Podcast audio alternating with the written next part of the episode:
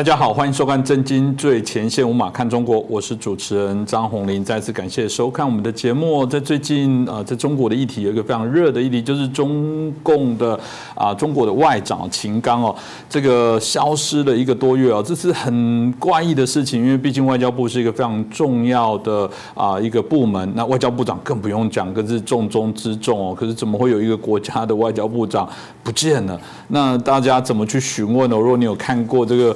外媒每次一直追问，能回答的支支吾吾。那当然，这过程当中只要不透明，只要这些资讯不公开，自然就会有许多的这种沸沸扬扬、小道的消息不断流出，当然有各种的一些说法。那在最近哦，七月二十五号的时候啊，中国人大的部分哦，召开第四次会议哦，终于确认在一个任免案的部分确定哦，这个把秦刚给拔除了，同时让这个王毅再回国担任中。共的中国的这个外交啊部长哦，那这个过程当中到底发生了哪些的事情呢？我想大家一直在做一些讨论啊，这样不仅是谈论秦刚的这些所谓的啊小道八卦的消息，重点是外交是非常重要的一个啊工作，这会不会造成中共在外交啊方向上产生什么样应该值得我们好好来分析跟关注的事情呢？我想是我们今天节目当中可以好好来谈一下。那很开心，我们继续邀请到的是台大政治系的名誉。教授明居正老师，明老师你好。呃，主持人侯林老师好，各位观众朋友们大家好。说老师，这个新华社一发布了这人事命令，看起来好像就是一个据点，不要再问了哈。反正每次问他们，他们也不回答。那不过这个据点下的太突然，然后连这个为什么罢免秦刚的理由也说的不清楚，这自然引起大家更多的问号，想要继续再来这个追究到底这过程当中是发生了什么样的事情。所以老师您怎么看待这次这个秦刚这个？消失了，然后大家这个讲了各种事情，然后都最后不证实，就是被这个拔除这个外交部长的职务，这到底发生什么事情？呃，我就借用你刚话中的几个词哈，来先说明一下。你说第一个句点，然后有问号，对不对哈？我们就借用这个词。第一呢，他的确画了一个句点，嗯，但句点后面带来带来的不是结束，带来是一大堆的问号，啊，所以大家都很清楚。呃，他他们开的是叫做人大常委会的第多少多少次会议？呃，这个没有奇怪的地方，有不奇怪的地方，因为人大呢每几年开一次会，然后中间呢这个呃就人大常委会来负责。人大常委会呢一般来说就两三个月开一次会，但这一次呢是上距离上次开会呢到下次开会呢理论上还不到期，他好像提前了一个月开会。所以当时我们在看这个秦刚一直没有出面的时候。大家就问会不会开人大呃人大常委会的临时会议？那果然不错，他虽然不叫做临时会议，但实际上还是临时会议。他就通过人事任命案，呃任人事任免案啊，把这个秦刚跟这易纲呢，人民银行行长呢，这个呃免职了，然后就就提拔了新的上来。这个都不奇怪，就看起来都都是这个表面上的这个呃流程呢走过去了。大家唯一怀疑的就是。这么大一件事情，就就像你刚刚所说的，任何一个国家的外交部长呢，都是门面人物，因为他要接待外宾的，尤其是中共这么一个大国，你经常吹嘘我有很多的外宾来访啦，然后我又要出去办很多外交事情啊，所以外交部长呢是天天几乎要上报的嘛，几乎嘛，他他上报频率大概仅次于这个习近平嘛，是不是啊？那如果这个号人物呢突然消失了这个一个月，那当然已经奇怪了。你如果给出个理由说啊，他染疫了，然后哎染疫，他突然还没有好，他他又这个又转阳了，呃，由阴转阳了，然后他又染疫了啊，那可以，然后再要不然就是说他得了长新冠，都可以啊，对不对？这都可以接受啊，都没有讲。奇怪就是这而且你注意看了，就前面你问那个汪文斌也好，或问毛宁也好，他们答话都支支吾吾的。嗯，你有看过哪一个国家的外交部发言人？被记者问到说：“你们的外交部长去哪儿了？”他说：“你去看我们官网。”你你有看到人这样跟你讲话了吗？而那个表情尴尬，就表示他们知道有一些事情，但他们晓得不能说。然后很多时候人家都问下去，他说：“啊，这个超出我的职权范围。”我还记得曾有一幕一直在找资料，找不着是这个不知道写在哪里。这根本不用找嘛，他知道没有答案了嘛，他翻什么呢？对不对？我看到我也看到那一幕，我觉得很奇怪。我现在你就不要假装了啦，你就直接抬头了，好好说一段就好了。这个问题你就知道一定会被问到，你就要想到怎么回答，回答的好。你回答的越不好呢，那一方面是你这个人不称职，二方面就是中共习惯就隐藏了很多东西，不是秘密的事情，他都当秘密去处理，所以就搞到最后呢，是自己呢下不了台阶。所以现在这个我们正 在做的一件事情，就是猜他的罪名是什么，是吧？你照理说这么大一件事情，你应该讲个道理啊，要不然就生病嘛，要不然就是他这个贪污嘛，要么就是他这个呃犯了美色戒嘛。我们都知道，一般的贪污啊，你不会这样处理；犯了一般的美色事情，大家说这个太平常了，这个怎么会怎么轮到下台呢？那最多就是消失个两三天，然后呢，后来又假装没事让出来。消失这么长时间，然后中共官方又不给理由，然后外交部发言人每个出来都尴尬的要死，你就晓得后面一定有问题。所以我们就要猜测，应该是罪名，他不只是犯错，应该是犯罪。那怎么猜测罪名呢？这个当然我们现在没有太多的讯息，但是我们可以拼凑一些东西。为什么说他犯罪？我等下再讲啊。那我们先看，我们就判断呢，如果说一种情况的话呢，他有轻、中、重三种可能。轻就是他，呃，我们都知道秦刚是国际关系学院毕业的嘛。中共的国际关系学院跟其他国家国际关系学院不一样，它基本上培养间谍的，基本上就是这样的。它的外语学院呢，很多也是培养间谍的，更不要说原来培养间谍那些学校，所以他是培养间谍出来的。那么也就是中共的外交官，我一直跟大家讲，他只有两个身份，第一个呢是间谍，第二是演员。什么叫演员呢？上级要我演什么，我就演什么。今天演战狼，我演战狼；明天演好人，我演好人；后天演稀巴烂，我演稀巴烂，就是这样的。所以秦刚呢也是这样，他算是算是得体的一个人物了。好，那如果这样的话呢？他的背景是间谍的话，那中共呢？间谍有个内规，这个线的间谍跟另外线的间谍不可以踩线，不可以沟，不可以沟通，除非上级叫你干什么。如果是你私下这样沟这个踩了线的话，那是犯规的。好，所以第一呢，秦刚是间谍；第二，闹绯闻的他的对象叫傅小田，那原来是什么凤凰卫视什么，他的背景你看出来呢，应该也是间谍。所以这样看起来比较轻的一个罪名哈，就是。间谍踩了间谍，就是间谍一条线的间谍踩了另外一条线的间谍，犯了内规，啊，这是轻的，啊，这是轻的，这是第一个。第二就是这个，呃，踩了犯了内规之外呢，你说犯内规就算了，结果呢，这怀孕生子，怀孕生就算了，她这个又当了这个怀孕怀孕的这个女方呢，又跑到美国去，然后宣告说这个这个小宝宝呢是美国人。所以秦刚呢，一个中国的外交部长呢，在犯了规之后，竟然当了美国人的爸爸，嗯啊，这是比较轻的罪名啊。当然不是说一定不可以，但是在中共的官场里面，这是比较忌讳的。那如果习近平对这个问题忌讳的话，那等于踩到习近平的红线了。好，这是比较轻的罪名。中的罪名就是我们刚刚假设傅小田就那女方，她是中共派的间谍，但是呢，她还是中共的间谍而已。啊，没有没有别的事情，那轻的，中的就是傅小田呢，不但是中共的间谍，也可能是外国的间谍，最可能是美国的间谍。好，那这样一来呢，傅小田就是双面谍。好，那这样情况问题就比较大了。你如果单纯的跟我刚刚讲，我说你单纯的跟一个艺人发生了婚外情，那不好，但是但个不严重。你若跟一个这个国内的女主播那发生了关系不好，但是倒也不严重。那你跟这个外交部的下属的女下属发生关系不好，但是也但是呢也不最重要这样子。我们说的犯错跟犯罪是不一样的，对不对？啊，现在讲就犯罪。所以犯罪就是第一，你这个中了美人计，为什么呢？因为大家猜测傅小田有可能是双面谍或多面谍，那这样你就等于中了美人计，你就不是单纯犯错的问题，而且你有可能泄露了小的机密。好，那这样犯错啊犯罪，但罪不算轻，叫中度的罪。为什么呢？外交部毕竟是一个很敏感的单位，而且呢，你不但是外交部长，你是非常罕少见的。外交部长上到当国党跟国家领导人的这么一个身份，所以呢，这个罪名就比较大了。这中度的罪，什么叫重度的罪呢？你因为这个关系，或因为你这个派驻美国的关系，你被美方吸收，被外国吸收，当了外国的间谍，出卖了国家情报。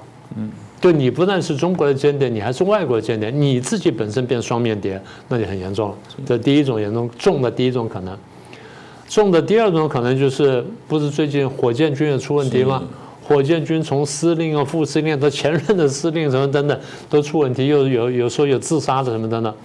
现在我们还不知道确切消息，但火箭军这些人现在出问题呢，大概是事实。所以一个就是可能火箭军呢牵扯什么案子，或者说火箭军泄密。去年不是讲吗？呃，二十大之后没有多久，美方居然就把中共的火箭军呢底都掀出来了，发了两百五十多页的一个报告。把火箭军的结构、九大基地、各指挥官中英文姓名，然后什么送餐的路线，然后你这个什么呃各种导弹的型号什么全部发布完了。那也就是说，美国对你火箭军了解的一清二楚。那要么就是你美国情报能力太强了，要么就是你火箭军内部有人泄密。所以去年这个消息出来，我们说那火箭军应该大整肃啊，应该大清洗啊，居然都没有事啊。我们就觉得奇怪，怎么那么久没，怎么一直没事呢？哎，现在啪一下，前大概几个礼拜抓了抓，然后这个什么消失消失，然后谣言满天飞。当然了，现在中共官方都不会证实这事情。但是如果火箭军真的出了像外面所传说和认为的那么大的问题的话，那现在还有一种可能性，因为这个火箭军的司令叫李玉超，李玉超儿子在美国读书。现在说法之一就是李玉超的儿子在美国泄露情报，嗯，哦，或者说副司令员什么家人在美国泄露情报，而那段时间秦刚在美国呢担任大使，他应该知道这件事情，甚至就是他有他有这个接受这事情，那更糟糕就是他有参与这件事情，就卷进了这个案子，所以现在我们当然还不知道，但是轻中重三层呢，我们可以初步做一个判断，所以这第一层，那第二层就是。我们怎么判断说他是犯罪而不是犯错呢？因为我们有其他的这个这个呃负的证据，就是旁支的证据。旁支的第一个呢是中共的央视，央视这个网站呢发表了这个一个一个专题，叫做习总书记的公开课。嗯，啊，公开课就就跟大家上课嘛。他不是经常说学习学学学习习近平吗？习近平在里面这样讲。鱼与熊掌不可兼得，要当官就不要发财，要发财就不要当官。那这话就已经很很有很耐人寻味了。然后说，年轻干部要严格要求自己，要把好权力观、金钱观跟美色观。这中共每次缺什么就会说什么，这这无法无法继续回避，就是这样子。对，所以就是我们现在把这些慢慢拼起来。因为这篇这篇文章呢，就刚好就是去处理秦刚那一天发出来的，所以大家觉得说这很蹊跷，这个怎么会结的那么好呢？然后啊，这还是第一篇呢，第二篇，党媒的学习时报又发了一篇文章，说年轻干部既要德配其位，也要才配其位。嗯，德才兼顾之外呢，要德跟才呢都要配位。那习近平在党校里面这样讲。啊，年轻干部要成为栋梁之才，既要德配其位，也要才配其位。这就刚刚讲说那学习引人的话。他说，年轻干部出问题，主要问题还是出在德上面。真正要实现德配其位，才能防止一些干部今天是好干部，明天是阶下囚。这是在处理秦刚文第二天发的文章。那是不是意味着秦刚今天是好干部，明天是阶下囚？嗯，那所以防止年轻干部前脚踏上仕途，后脚就步入歧途。那这些就让我当然了，我你说啊，你捕风捉影是为什么呢？因为中共太不透明，中共有意的不透明，遮掩所有的讯息呢，把你把你搞得这个非常难了解它，非常难掌握它，这样以达到它这个隐秘的一个企图。所以这么一来呢，我们就是说。背后的这水应该很深，但现在呢，至少我们看到这些问题。嗯，这个当然蛮清楚的。像老师刚刚所提到，我们过去节目的确一直也在调侃说，中共说他有的不一定有，中共说呼吁他们要加强的部分，显然一定是有问题的。那么老师也讲的很真实，是说在民主国家，我们可以从许多的部分去得到相关的资讯。在中国这么封闭的之下，的确在那段期间，他们加强了什么宣导，大概就是什么事情出了问题，大概这样的方向不会差太。太多。那我想，呃，刚刚老师有提到了这个秦刚的啊，所有这些罪证的轻中重，我想也可以让大家很清楚这些事情啊。那比较特别的部分是，王毅又回国，王毅对台湾的朋友应该不大陌生，我相信对国际社会也不太陌生哦。他也可以说是战狼外交的重要的代表，干了十年的外交对啊，所以当然不陌生所以对，所以呃，王毅在回国这件事情，当然也让大家在好奇说，中共的外交到底现在的摆荡是是会走向哪个方向呢？那所以你的意思就是说，中共外交会不会有大的变化？改变对，就是说又会有变化。我觉得不太可能啊。嗯，啊，为什么这样讲呢？因为呃，其实你如果长期观察中共啊，你会得到一个印象，就是他们对外交非常重视，他们对对外关系非常重视。早在延安地区，他们对外交呢就比国民党要重视，这很奇怪的事情。所以后来一九四九年他们建立政权之后，那外那个呃周恩来呢就以总理身份呢兼第一任的外交部长，这是比较罕见的哈。后来外交部长大概都没有那么高成绩，最多是副总理兼任，那了不起了。好，那么周恩来就讲过外交无小事，所以可见他们对外交的重视。呃，我忘了在什么什么场合，反正后来有人就问到他。他是说呢，呃，咱们这个中国的外交外交问题、外交政策呢，是我跟毛主席商量，毛主席拍板，然后我来执行。啊，这话讲得很透彻了，也就是他对于外交问题呢，他有一定的发言权，但最后拍板呢是毛泽东，然后他来执行。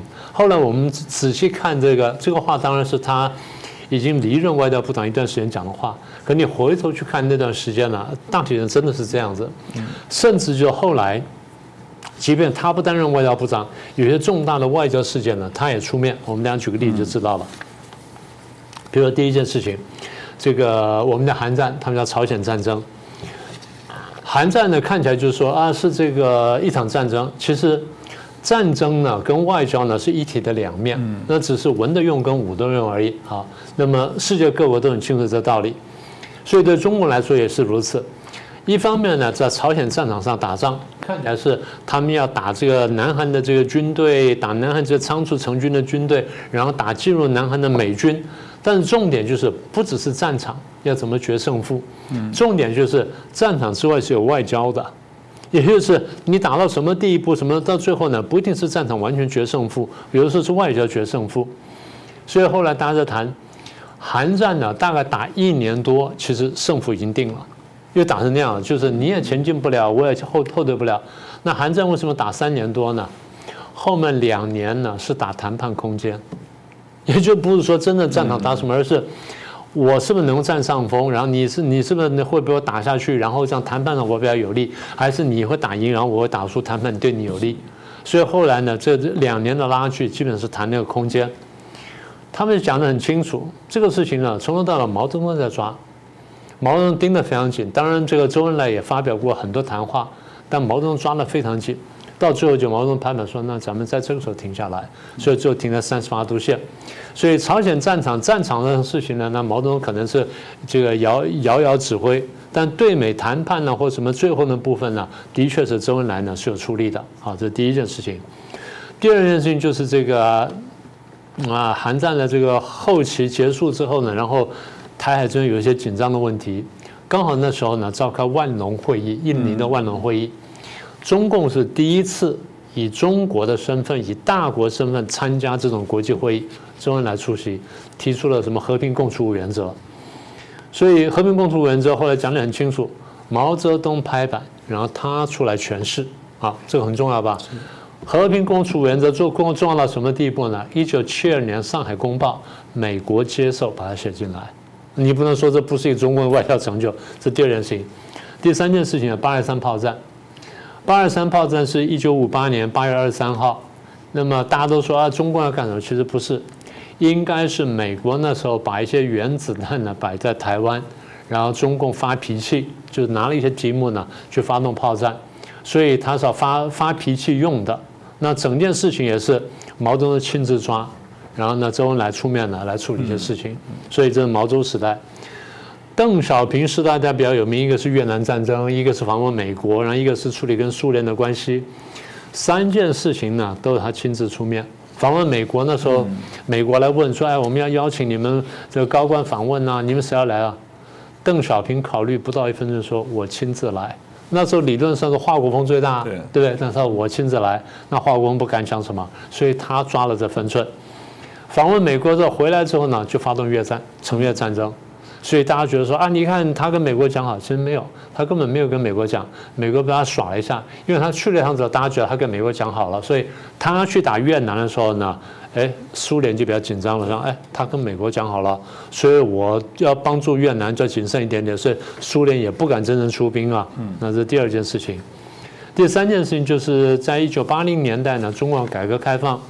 所以外交的部分呢，就希望说问题少一点。简单说，就希望说外在环境单纯了，然后专心处理内部事情。所以怎么拿捏分寸呢？邓小平自己拿捏。邓小平非常谨慎的掌握每一步，就是跟苏联怎么发讯号，然后怎么示好，然后等你回应，我再再去示好。双方这样来回，最后呢，八五年开始这个认真开始谈判，谈到八五年谈好。啊，然后最后到八九年的这个戈巴契夫访问呢，这整个基本上他一手操办是啊，这第二第二件事情。第三是江泽民时代，江泽民时代像什么台第三三次台海危机啊，九五到九六，我们都经过过的。然后九九年的这两国论，大家说这个这不是外交啊，这个是这个对台湾问题，不是的。从中共看起来，两岸关系既是两岸关系，又是涉台外交，嗯，牵涉台湾的外交事务。因为牵涉到台湾呢，美国一定会进来，日本也可能进来，所以我面对是美国跟日本。所以看起来我是对台湾，不是，其实我面对美国跟日本。所以这个事情也是抓在他自己的手上。你应该记得很清楚啦。第三次台海危机基本上从江八点开始，江八点是对台湾发的，但其实呢，这美国也了如指掌，所以美国呢，你不能说他下指导棋，但是美国绝对是有插手，那是毫无疑问的。那两国论更是如此。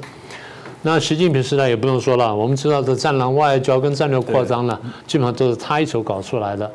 所以我先讲了半天，意思是，如果中共认为外交无小事的话。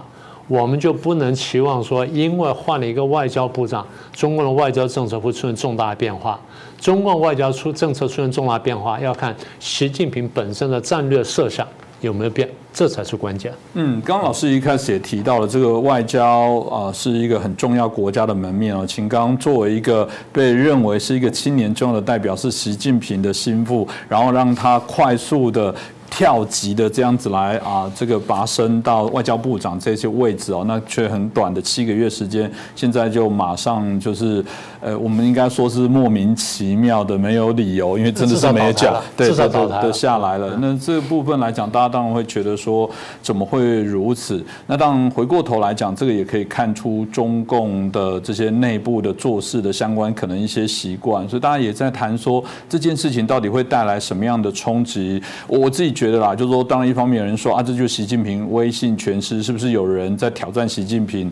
但某种程度，我也在想说，反之来讲，也许习近平借这件事告诉你说，我再好的心腹，我感动他就是感动他，我连他我都感动，你们旁边的人给我好好皮绷紧一点。所以，老师怎么看待现在这个中共内部，他们在这里面可能会产生什么样的一个状况？你刚刚讲的都引发我的一个这个想法哈。你记不记得我们前大概有一年了吧？嗯，我们谈过这中共那个军区司令的那个那变动是，呃，好像西部战区那个司令呢，他连续讲两三年就换了两三个，那当然有的是生病了，但有的是就是完全没有理由就换掉了，所以大家也不晓得为什么。所以当然秦刚升迁跟的不一定能够做比较，但是这个可以看出一点什么呢？看出习的用人逻辑跟用人哲学，就像你刚刚所说的。所以回过头，这个回应你的问题，我会这样看啊。秦刚的升迁的确是快的非比寻常，他从新闻司长，然后跳上来干副部长，然后再这样干干部长呢，那呃过程真的非常快。他从副部长呢，从到这个二零二一年七月呢去干驻美大使，当时大家已经非常惊讶了，因为照理说呢。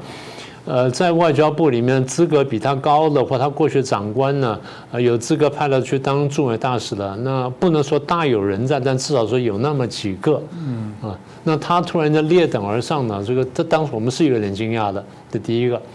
第二就是他到了美国之后呢，那个表现我们不认为特别突出。嗯，当然你仔细看，就后面很多人回忆，就尤其华府先生回忆，就跟他交往的过程等等。他当然也很努力在表现他亲近呃这个亲和的那一面，但他有战狼的，他有战狼的表现，他也也没有客气过，所以就是他软硬都有。当然你说这种年纪五十几岁到这个到这个份上，也算不简单。所以第一呢，你看他升迁升驻美大使很快。然后，二零二一年干驻美大使，一年三个月之后呢，他在二十大上面就当选中央委员。驻美大使担任中央委员呢，可以想象，这倒没有什么，中央委员也就两百多人嘛，两百人出头嘛，那没有什么。但是很快就干了外干外交部长，这个就特别快了，因为过去的驻美大使。你说几个驻美大使回来没有干外交，不见得有干外交部长的呀。那上上一任驻美大使叫崔天凯的，就没有后来干这个干这外交部长。当然我们可能会，那他们现在就不一定。就他后来干外交部长，这已经非常快了。干了外交部长三个月之后呢，就跳上去，就同时这个就升到国务委员。国务委员就相当于我们行政院的政务委员，那就就几个人而已。他大概是六个七个政国务委员，他是其中一个。所以国务委员兼这个外交部长，然后这么年轻啊，呃，他们叫做，那以他们这个呃干部的等级呢，第一他是中管干部，就是呃中央组织部直接管理的干部，他不是省管干部，当然他中央官员了，中管干部，然后不但是中管干部呢，他是副国级，就副国家级领导人。然后同时叫什么？最年轻的党和国家领导人，这个词在我们听起来以为是普通名词，不是的，在中国是一个很特殊名词。你只有在一定层级上才能被叫做党和国家领导人。所以每次报上出出现你名字时候，他前面就要加一段话：党和国家领导人外交部长秦刚，就必须这样。啊，你又看到有些活动啊，有许多党和国家领导人出席，包括谁谁谁谁谁谁谁谁。第一呢，他一定要有这头衔；第二呢，排名是有顺序的，他们是很严格的。中共呢，他虽然讲说啊，我们要打破阶级啊，要打破什么剥削什么等等，中共其实在打破阶级口号下，反而创出了一个阶级森严的社会。所以，党和国家领导人这词不是随便用的。秦刚才这么年轻就干到党和国家领导人了，那真的是不简单。好，我要说什么呢？我说的是，一个人短短几年之内可以从这个新闻司长跳跳上去干副部长，副部长跳出来干驻美大使，驻美大使后来干这个外交部长，然后又兼国务委员，这种直升机这种要升法呢，别人是不可能的，除非有人大力提拔他。你觉得谁能大力提拔他？那就是习近平嘛，对不对？所以你刚刚问了很好问题。如果这个人是习近平提拔的话，那习近平的威信有没有受到这个冲击？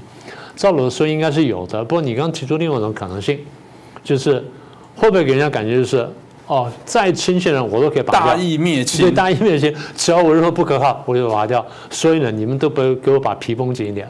我不排除这个可能性，但是大家一般认为啊，他的微信被打击，那真的好。那最后就是你问说，呃，外交路线会不会变？除了我们刚刚讲的之外呢，我们可以回头看一下，战狼外交呢，不是这些人自己搞出来的。你说卢沙野也好，或者什么驻日代表也好，或者什么驻驻哪里代表也好，或者说这个秦刚或者什么人这样讲话，他们都不是自己这样讲话。当然他自己想这样讲话，但重要一点就是。他能揣摩上意，认为领导希望看见这种风格，甚至上面领导就告诉我你要这样表现，所以我就这样表现了。我不这样表现呢，我还不够格，不够做，不够做这事儿，所以我这样做这事儿。那么也就是战狼外交是谁的主意？应该是最高的主意。所以如果是最高最高主义的话，我刚刚讲了，除了除非最高的人改变主意之外，否则风格是不会变。好，那么秦刚还有个问题就是。呃，外面谣言说他跟火箭军的那个倒台，火箭军那那些高官的倒台有关系，然后同时战略支援部队那个人也消失了，然后这个前中央警卫局局长这个去世三个月之后才发布消息，然后中共的 AI 的那个战争那个战卢小组的这个负责人冯阳鹤突然间死亡，一连串的事情呢都比较不寻常。那现在你问那个问题就是会不会大清洗？我们还真不能排除这个可能性，所以大概一个指标就是看看这段时间北戴河会议有没有什么讯息出来。再不然就是我们睁大眼睛看看后面呢有没有什么更劲爆的故事出来。现在看起来中共政局呢，嗯，比别的国家政局呢来的有趣的多。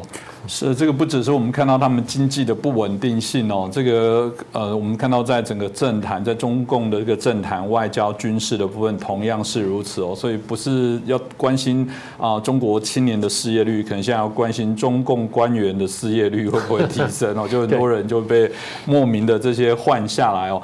我我我其实老师讲完每次这些课程都呃的这个节目的内容的时候，我自己都感受很深。我一直在想说，为什么台湾有政治人物妄想自己有能力跟中共谈判，妄想自己搞呃懂中共，妄想自己认为他有能力来针对中共任何的部分都掌握在手中。你光看这种外交部长这样的下台方式，我想今天这个秦刚的事情还不只是大家聊聊八卦，我觉得更核心的部分是真的切这件事情，大家可以好好了解一下中共他们怎么对他们啊一起这个啊手足在一起这个啊打拼的这些官员，他敢动什么，想做什么，想安什么罪名，想让他消失，就是这么简单哦。我想今天也谢谢明老师，谢谢。呃啊，帮这个议题哦做一个更完整啊这个剖析哦，也希望透过这节目可以让大家有更多的了解。喜欢这一期节目，也欢迎帮我们转传、按赞啊、订阅、分享给更多的好朋友。当然也记得开启小铃铛，随时注意我们最新的通知讯息。再次感谢明老师，也感谢大家的收看。就老师，大家现在在问说，那赵立坚会不会回锅？大家很怀念他，他是一个指标吧。对，那有可能他会再回锅喽。他会不会来是一个指标？所以难怪他的老婆会说，真是美好的一天。美好的一天。那我们就看看这个。各位震惊最前线的好朋友们，我是主持人张宏林，欢迎订阅我们的频道，也记得打开小铃铛，掌握最新节目通知，让精彩评论不错过。更欢迎留言、转传影片。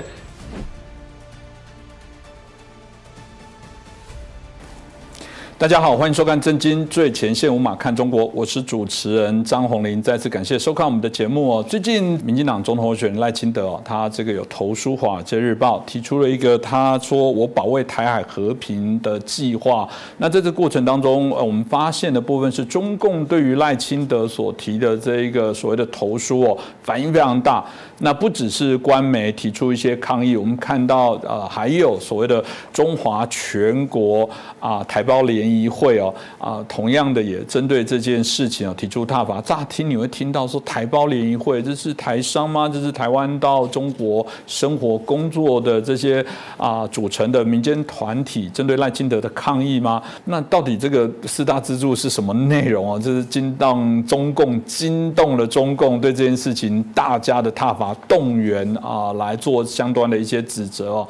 为什么一篇啊，在美国媒体的投书会引起中共这么大的一些反弹？我想我们今天节目当中好好来谈论一下。那很开心，我们邀请到两位来宾。首先介绍的是我们的备役少将，也是我们啊桃园市议员，我们于北辰将军。主持人好，大家好。那接着是我们的啊中国的女权啊这个啊啊这专家啊，也是一个我们非常知名的 YouTube 的主持人哦，我们上官乱。洪林大哥你好，各位好，我是三观乱。过去在节目当中有谈到，不管是现在在外交的事件、秦刚的事件引起大家沸沸扬扬，在之前因为火箭军或其他的事情，习近平上来之后，一直对于军方做许多的这些清算跟整数哦，所以军方现在这些整数，某种程度是不是代表习近平无法来掌控军方？中国的军方啊，到底是真的会对于武统的部分，真的有这么样的跟习近平一样、习近平一样的一些执着吗？这部分是我们请教一下将军。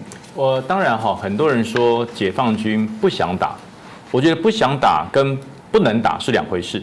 我我从来不会觉得说解放军不能打，任何一个军队他要成军，呃，每一个部队的指挥官一定会强加对于他部队的训练，至少他不能对不起他的心想，对不起这个全国的百姓同胞。所以我觉得不管是国军还是共军，原则上都有一定的训练程度。所以我我不认为解放军是不能打。但是不想打是什么意思？不想打是我没有一个正当性打的理由。我我能不能不打？我可以不打。可是你硬要我去打，你打的理由是什么？是我被侵略了吗？如果今天中国被美国侵略，那我相信解放军一定豁出生命会去保卫，就跟我们国军保卫台湾一样。如果台湾被解放军侵略，我一定会毛起来保护。这就叫做我我有一个必须要打的理由。那必须要打的理由，那就要拿出我平日的战备训练，我能打，我能打，敢打，然后必须要打的时候，我愿意打。可是没有理由让我去送死的时候，我为什么要打？哦，那很多人说，那那武统台湾是理由正当啊。我直接举个例子来讲，我在军中担任部队指挥官，如果我跟我的弟兄讲说，明天反攻大陆，我们去打，弟兄不见得会打，为什么要反攻大陆？请问反攻大陆之后，对我们国家有有有什么好处？对我们国军有什么好处？我打过去我就变成呃福建省的这个军区司令了吗？我打过去之后我就变成总司令了吗？这些小兵会心想，那那是你的私人欲望啊，我不想啊。我只想保家卫国啊！我只想捍卫台湾这块土地啊！那跟解放军也一样嘛。解放军打台湾要出人命的，那能不能不死人？可以不死人，不要打就不死人。哪一个解放军的士兵心里想，我用我的生命造就我长官的升官？所以有些人就讲说，没有，其实解放军超想打仗，他很想打仗，非常想打仗。为什么？因为他们的人要升官，他们没有作战的经验，他们想要有作战的实际经验之后让自己升官，所以解放军超想打仗。这就表示这个人没有在部队中担任过领导军官。你绝对不能一将功成万骨枯，为了成就自己的功名，让自己上万的军事袍泽、自己的同胞去送死。嗯这不是一个有道德的指挥官。有道德指挥官是军队的具体意义是在于受到侵略的时候，我们可以挺身而出，保家卫国。这是全世界军队都是如此。那当然说美国没有啊？美国为什么？美国世界警察。任何一个小国被侵略，他就要挺身而出。这也是美国哈。这趟我到美国去，看到很多美国的路面坑坑巴巴，所以我就讲说，哎，奇怪，美国这么强大，为什么路面坑坑巴巴？那当时呃，在在美国的朋友跟我讲说，呃，还有将军，你有所不知，我们美国有很多的经费去拿去执行国际正义了，例如说呃，阿富汗、乌克兰，所以我们的人民可以忍受国内的建设稍微落后一点。但是我们不能忍受全世界跟我们一样的人类受到不平等待遇的压迫。这点听完之后，我说句实话，我真的很后悔问这句话。这相形见拙啊，好像我的眼光就比较传比较浅短。所以说，美国之所以有这么多的作战经验，是因为有这么多人要侵略人类，有这么多要压迫人类，所以他是强国，他才要挺身而出。而中国有这个正当性吗？中国武统台湾是因为？是因为被压迫吗？那因为台湾人民很苦，在吃草根。是是台湾人民被美国压迫吗？是台湾人民被日本压迫吗？所以他要出兵台湾来解放人民吗？这根本是胡扯嘛！所以我都知道这个道理。你说解放军的小兵不知道吗？解放军的士兵不知道吗？尤其在中国现在是一胎化啊，现在可能开放一点，可是他的他的男丁还是少嘛。我家里就这么一个男丁或者两个男丁送去军中，我是希望他温饱。我是希望他求得一官半职，好好的回来之后报效报效家人哈，报效家人，好好养养二老的。可是你让我的孩子一去军中就就死在台湾海峡了，他怎么会同意呢？对不对？而且他的理由不是说我被人家侵略，而是我要去打台湾。那这个可不可以打？七十年都没有打，为什么现在要打？毛泽东没打，邓小平没打，江泽民没打，胡锦涛没打，为什么习近平要打？要打，你的儿子去打，为什么叫我的儿子去？所以。所有的社会，不要说中国人，全世界的社会，如果当没有正当理由打仗的时候，就变得不愿意打仗。可是如果有正当理由，全世界的军人都愿意打仗。所以我讲，不愿意打仗、不想打仗跟不能打仗是两回事。所以我才说哈，那那士兵基层的的动机是如此，士兵基层的生命也是一条命，将军是一条命，士兵也是一条命，为什么不珍惜生命？这是所有领指呃军事指挥官必须要考虑到。另外我讲。泄密为什么会四起？为什么现在解放军的泄密一直起？连火箭军的副司令员都都都发生这个状况，为什么呢？因为对于限制体制的不满，我拿不到啊！我熬了这么久才当到司，才当到这个副司令员，才当到司令官。你国家给我的什么？你只是叫我去送死而已。那与其如此，重金之下必有叛徒嘛。那如果其他的国家希望你提供一点秘密，他就泄密啦。而且他的孩子都在美国念书啊。他的孩子在美国念书，那个那个花费不小的，那以中国的现在的收入怎么供得起？他必须要如此。我可以牺牲，希望我的孩子得到真正的自由，这就是中国人民基层的声音啊！连这么高阶的军官都如此了，那你认为他的整数有效吗？他没有办法去整数心中最深层向往自由那种感觉。所以说，呃，基层的军官叫不动部队去打台湾，这不是他不。能不能打？是他不愿意打，他叫不动。另外呢，高层的军官赶快把自己的孩子往美国送，往自由国家送。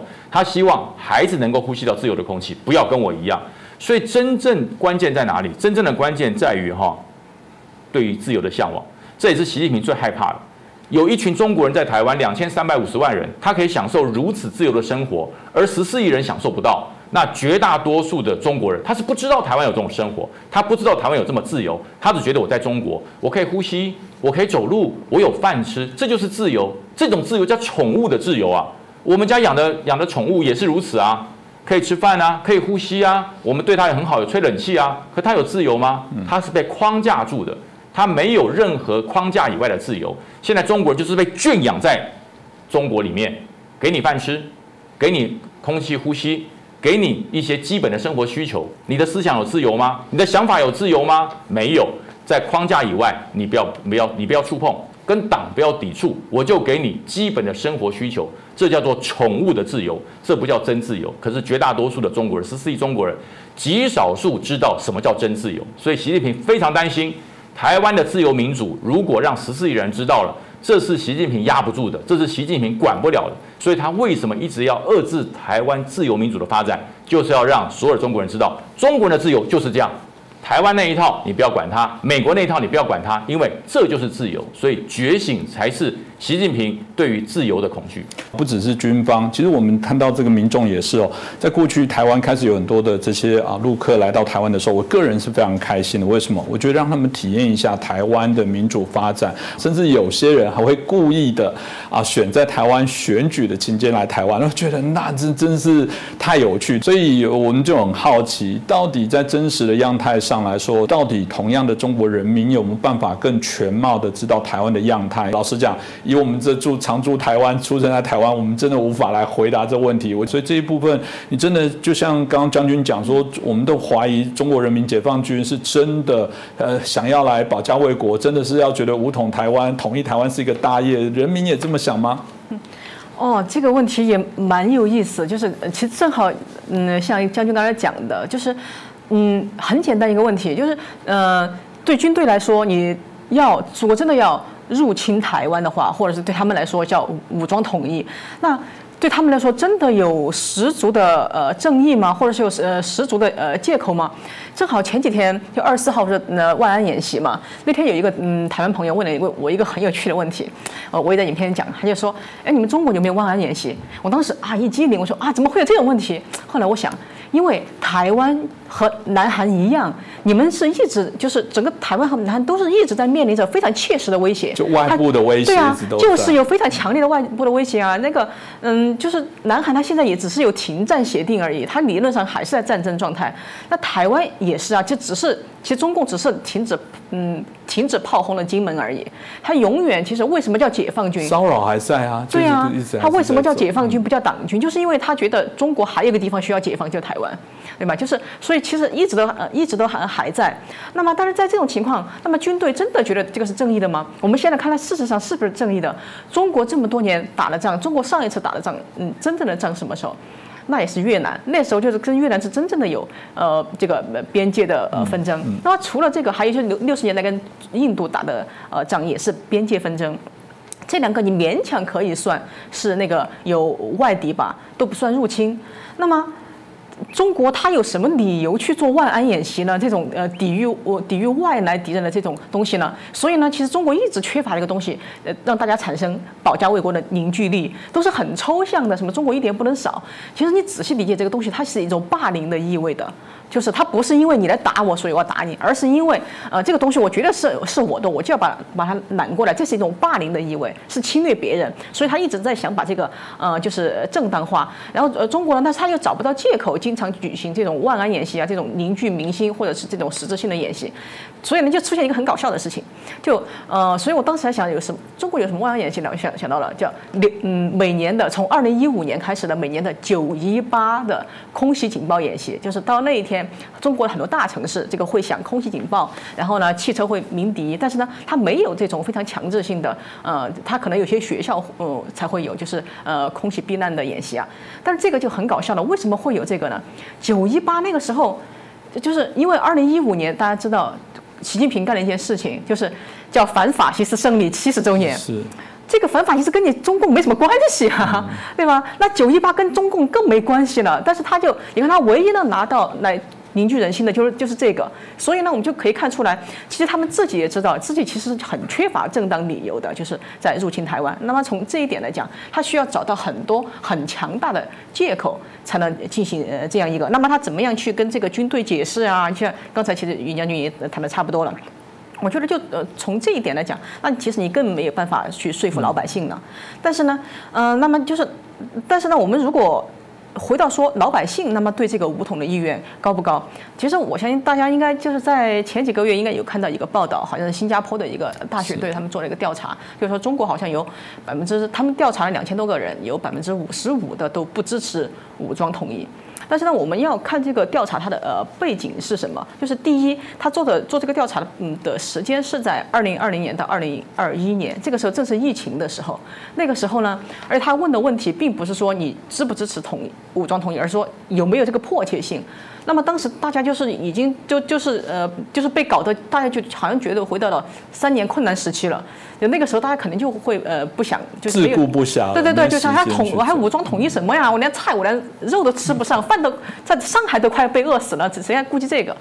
当然这个是一点，还有一点呢，就是嗯，而且他当时针对的主要是那个大专学历以上的呃这么一部分人，所以呢这部分人他肯定有有一些呢，他本身也有这种呃正义感，也有这种自由化的倾向，所以呢会得出这样一个结论。所以呢我就说，那么你问中国人民对这个武统台湾到底有没有意愿？所以真的要分人。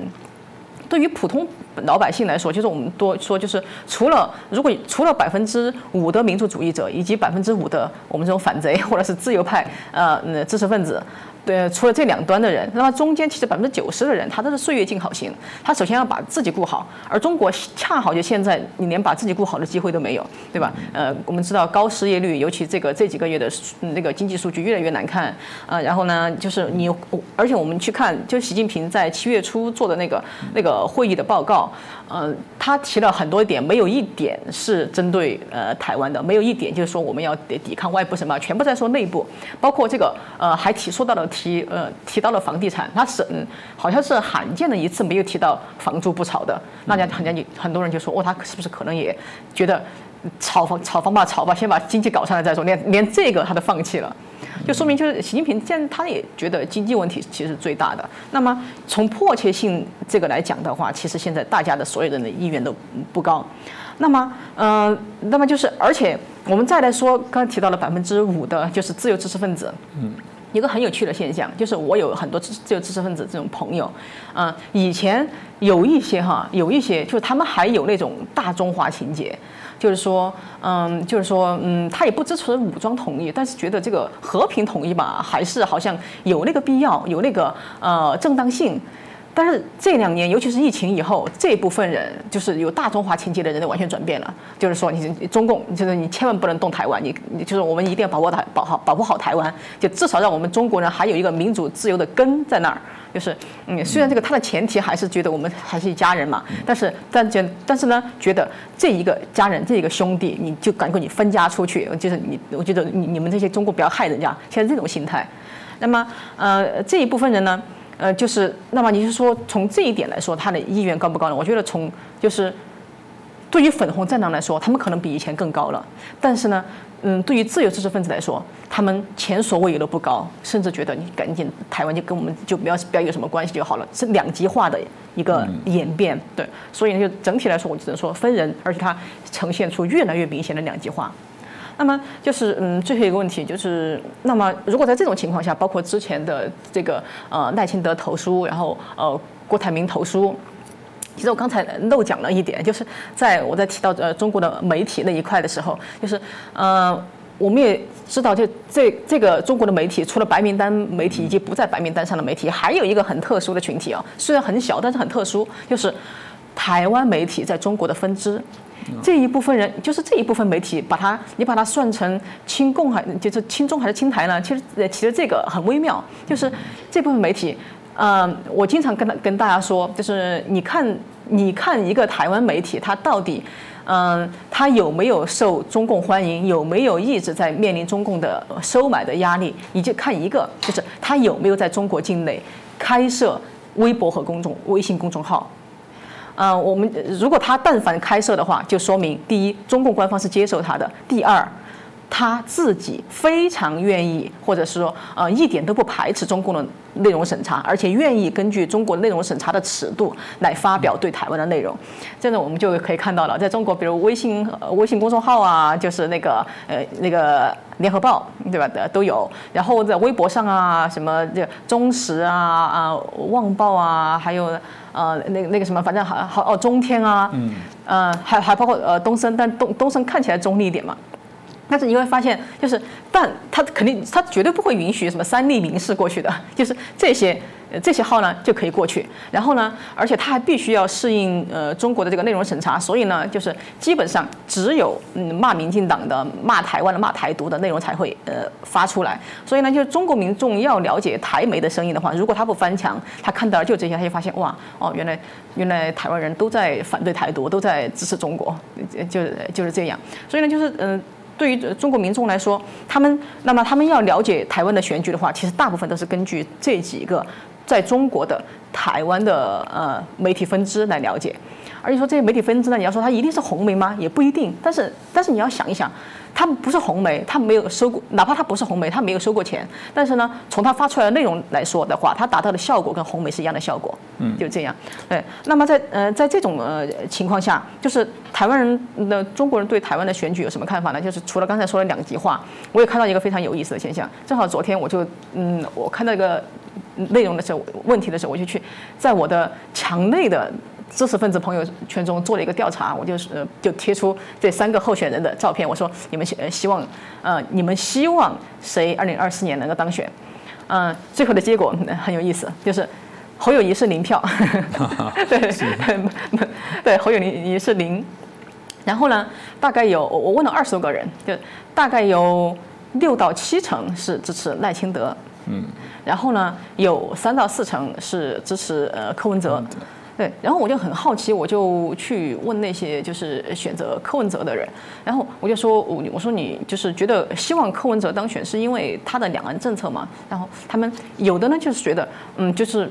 就是就就看来哈，就是这些我刚才说的这种媒体宣传，它真的还是有效果。包括对于这些在墙内的人是有效果的，他们就觉得就是说，呃，像两岸呢，最好还是就是呃不要打。他们真的想，他们也真的会认为，可能赖清德上来，可能两岸的关系会进一步恶化，可能真的这个战争的风险会呃加剧。然后呢，嗯，他们就觉得，嗯，他们甚至觉得就是柯文哲可能是一个比侯友谊。更好忽悠中共的人，而且他们觉得呃中共会比较呃信任柯文哲，当然他们本身是不喜欢这个人，但他们觉得这个人有用，就这种就是这种很微妙的心态。那么还有呢，嗯，还有呢，也是那种就是觉得啊，就是嗯蓝绿好像都不行，那换一个人上来说不定可以，就是很像呃台湾的一些呃这这这个心态。但是呢，我觉得就是这个比例上来看的话，我觉得也很反映现在就是中国的知识分子对台湾选举的一个看法。嗯，这个当然我们希望有一天中国人民自己也可以清点他们未来的国家主席是谁，然后可以勾选说，我觉得这个好。这个不好，这个对这个中国外交有帮助，这个对中国中国的经济有帮助。当然，是我们最希望的部分是中国人民也有权利做这样子一些选择了。当然，我自己比较好奇在问说，因为啊，我们知道习近平上来之后，对于啊翻墙的这部分的管制其实还蛮严格。我比较好奇现在的状况，这些呃中国人民这种翻外墙的部分，是不是还是受到更比我过往更为严厉的一些限制呢？哦，当然了，但是呃翻墙这个东西，它其实一直都是是属于什么呢？就是它是属于波浪型的，就是一旦有什么呃重要的事情的时候，那段时间那那你就会看到 VPN 全部在倒塌，而且嗯，就是有一个说法，就是其实很多 VPN 它其实都是中国官方制造出来发包出去。的，这样它其实可以有便于监控，然后呢，嗯，它其实也可以更好的做这个信息收集。那么，嗯，就拿呃最近的一个情况来说，因为现在当然我就说现在重要的时刻就越来越多了嘛，那当然对翻墙的管制也越来越多。比如最近我的家乡成都在举行这个大运会嘛，嗯，我就据说就是这个呃对翻墙的管制会更严，而且不是前几天。在 Twitter 上传出了，呃，希望成都能借机发展第二次的类似于香港反送中那样的运动的一个第二次的白纸运动嘛，在网上流传。所以最近，呃，据我了解，在成都的这个有一个叫互联网整治专项行动，就是针对这个大运呃会期间的网络整治。所以呢，就是不仅是呃，不仅是对这个信息的管控，呃，就是我昨天在呃一个群里面发了一张图片，就是好像好像那个。嗯，大运会期间有的重点区域，它竟然出现了封城的那个措施，就是给你每家每户发菜，就是说你这几天最好不要出来，就是给我们减少管制的麻烦。然后，呃，就是有人贴出来，然后我发发这个，它竟然任何群都显示不了，就它已经精准到这种程度了，就是它说明就是在大运会期间，整个成都这一个地方。他对这个事情的讨论，他对这个事情管制的呃这个升级已经到了一个非常前所未有的一个呃状态，呃，然后呢，其次就是其实其他还有我们说的网络管制，其实不仅是翻不翻墙，还有其他的一些呃正当的呃网络信息，比如要谁买了什么快递，谁在呃这段时间四川或者是尤其是成都成都人他们在网上买了什么，其实所有的大数据都能。都有受管制，很多东西是收不到的，也寄不出去。对，所以它的网络管制其实它是呃多管齐下。然后呢，我相信这样的多管齐下和呃这样的整个言论的收紧和这种嗯所谓的重要时刻只会越来越多。嗯，这个我想未来肯定是跟人性拉拔。我想我们今天很谢谢两位来宾哦，很清楚的针对啊我们这个赖清德副总统的投书这件事引起的一些啊回应哦，在中国的这些回应哦啊也比较清楚的做一些论述啊。我一直觉得我们在台湾的这个习惯的部分认为真理越辩越明，其实这种这个正反的意见本来就没有关。系，但这过程当中，当然我们最怕的是有人恶意的把黑的说成白的，故意的扰动。那我觉得最无辜当然是这些民众。如果在我们没有办法有时间去做这些事情的查证的时候，就容易成为这些错假讯息的这些延伸啊，这是我们希望能避免。那在在节目当中，厚着脸皮说，我们当然希望我们就是那一个啊强化剂，我们就是那个解毒剂哦。希望可以透过今天的节目，至少大家可以很公允的了解一下这些内容。那我我想。这值得我们好好来警惕。再次谢谢两位来宾，也感谢大家的收看。喜欢我们的节目，欢迎帮我们转传、按赞啊，分享给更多的好朋友，让大家更真实的知道啊事情的一些样貌。再次感谢大家。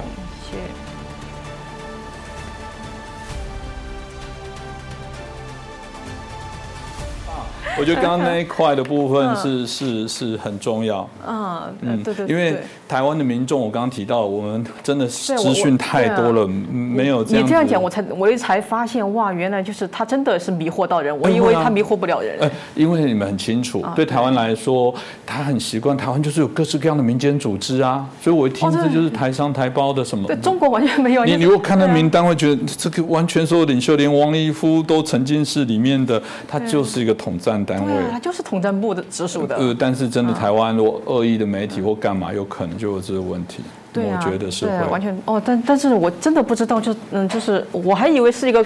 是一个常识，就是就台湾民众嗯，对，他就台联，他就跟那个什么台办是一样的，就是党政机关。那但台湾民众可能会真的会乍听以为是台胞，哎，台湾去那边工作的人啊。那他用这样有正当性说，你看台湾的人都烦你。我觉得，我觉得聊那一块真的很有趣，这也让台湾民众真的必须要比较正确，多了解一些中国大陆的一些样态。对，我就说了解真实的情况，才能做出正确的判断。其实你知道，就是。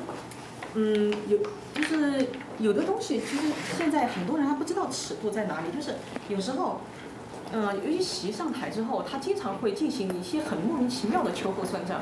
就比如我那个在在北京二零一八年的时候，就是有一次，就是三个警察朝阳区的警察跑到公司来找我，原因是什么呢？原因就是他们觉得我一年前发的一个推特有问题，他们觉得我在影射 影射习近平。一年前，那真的是没完没了。这次最后，这样台湾都觉得尽量不要去了，因为你都不知道他跟你说五年前、八年前什么的，对不对？以前我们就觉得，嗯，那你最近敏感，我最近不讲话就好了。不是，他可以追溯到。这几年，他真的是就就把你很多年前的。太夸张。